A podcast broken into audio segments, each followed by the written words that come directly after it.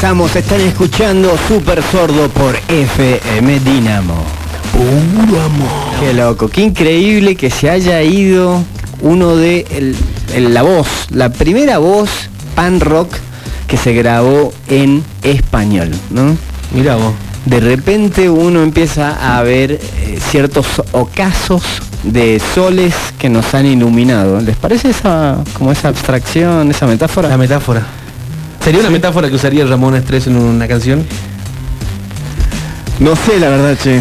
Puede salir No un sé, tema, puede- Lo que la letra van sale ahí. Yo creo que es bastante profunda, así que va, Gracias. no la descarto. Bien. bueno. Es que nos llamamos igual, No tenemos la estoy anotando. Anotala, eso te iba a decir, por favor, anotala. 62 años. 62 años tenía, estaba viviendo en Lima, Piltrafa, el señor Enrique Chalar, qué loco. ¿Ustedes escucharon violadores? Ramón Estrés tiene Sí, muchos sí. violadores. Eh, mira, nosotros creo que como todos no, no tuvimos en esa época Claro. de oro de los violadores, pero, pero sí habremos escuchado varios temas. Y por mi parte no era fanático, digamos, de la banda, pero Sí. escuchaba bastante. Y, y sí, eran muy buenos, digamos, a mí me gustaba mucho. Claro, si bien no, no es que somos fanáticos, pero le tenemos muchísimo respeto por lo que hicieron, ¿no? En lo que fue los 80, digamos, como la primer banda punk rock, digamos. Son de esas cosas que uno, viste, después la tiene tan incorporada, la tenés tan naturalizada que no sabes que, que te influyó tanto este. Claro, Como- exactamente, exactamente. Son es- cosas es que tan vitales en la historia del punk. uno ya nació y ya existía, digamos, ya era un estándar. Y estaba viendo eh, una de las bandas antecesoras a Violadores llamada Testículos. Que, Los Testículos. Los Testículos, exactamente. Y el- eh, los Eh, no se mire con esa cara como si no lo Eh. conocieran. No tenía idea. Los testículos. ¿Sabes que testículos está, el término de testículo está más o menos vinculado con el de testigos? ¿En serio? ¿En serio me está hablando? Sí, sí, sí, Ah, ahora, donde entro yo a explicar, ¿no? A ver. A ver, Testificar viene porque en la antigua Grecia, como no existía la Biblia para poner la mano, jurando la verdad, levantaban una mano y se ponían otra mano en los testículos. ¿Really, De ahí viene la palabra testificar. Mira vos, ¿en serio? ¿Me estás hablando en serio? Es la verdad, búscalo. No, yo, Y yo sé que vos siempre decís la verdad, pero... no sabes lo que te hacían cuando decías mentiras en un juicio. Mm, hay tabla. hay Uy, garrote. prefiero una tabla, un tablazo. Usted miente, hay garrote. Los violadores. Hoy estaba hablando con alguien sobre los violadores y me dijo, qué feo nombre.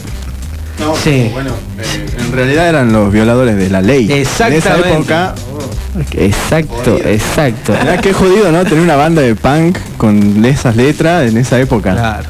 Sí. Con, con esa, con el estereotipo punk en, en- durante los años de proceso militar, por eso le debemos tanto de repente. Sí. Porque se la bancó, tenían un par de testículos gigantes, Totalmente. ¿no? Y Aparte, después, este, sí, contame que debe ser Hoy- re hoy- interesante lo que es. Obvio, como todo lo que digo. Mm. Este, aparte hay que tener en cuenta de que hoy en día cualquiera tiene una cresta, cualquiera se puede vestir de cuero, hoy cualquiera se tiñe el pelo.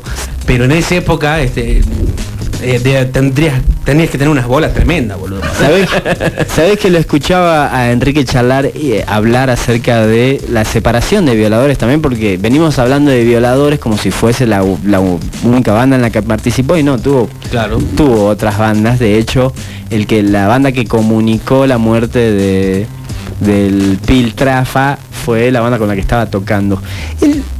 Decía que Violadores se separa porque por discusiones internas que de alguna manera fueron también fogoneadas por los medios.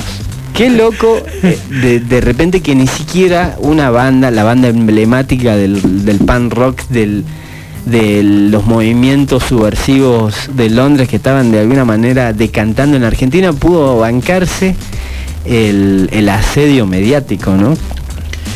Y es, la- es la nueva manera de, de destruir todo. Eh, a mí, ¿sabes qué? En definitiva se me hace que la cuestión mediática termina siendo más anarquista que cualquier otra cosa. No sé si anarquista es la palabra. Ah, bueno, bueno, tenés razón. Si nos ponemos técnicos, no. Claro, el- Pero bueno, ¿qué cuando hablas vos, ¿Filosofía cuando, hablo- qué, boludo? cuando hablas vos, hablamos con los términos que se nos canta cuando hablo yo. No, disculpame. A ver, anarquía, No, dos no, no, no, no. Hay, hay palabras que no pueden ser usadas en cualquier oración. Una de esas es anarquía. Bien, Porque por- si no le haces el favor a los medios, A para, Somos un medio. Para dar mala información, loco. Bien. Bien, gente, están escuchando Super Sordo. Increíble, estamos de alguna manera haciendo un repaso. Somos todas personas de menos de 40 años, hablando de alguien que cuando nosotros éramos niños ya era un emblema dentro del pan rock. Eh, a todos nos gusta el pan rock, ¿estamos de acuerdo? ¿El pan? ¿Nos gusta Por el pan rock? supuesto, por Aguante el supuesto. pan rock.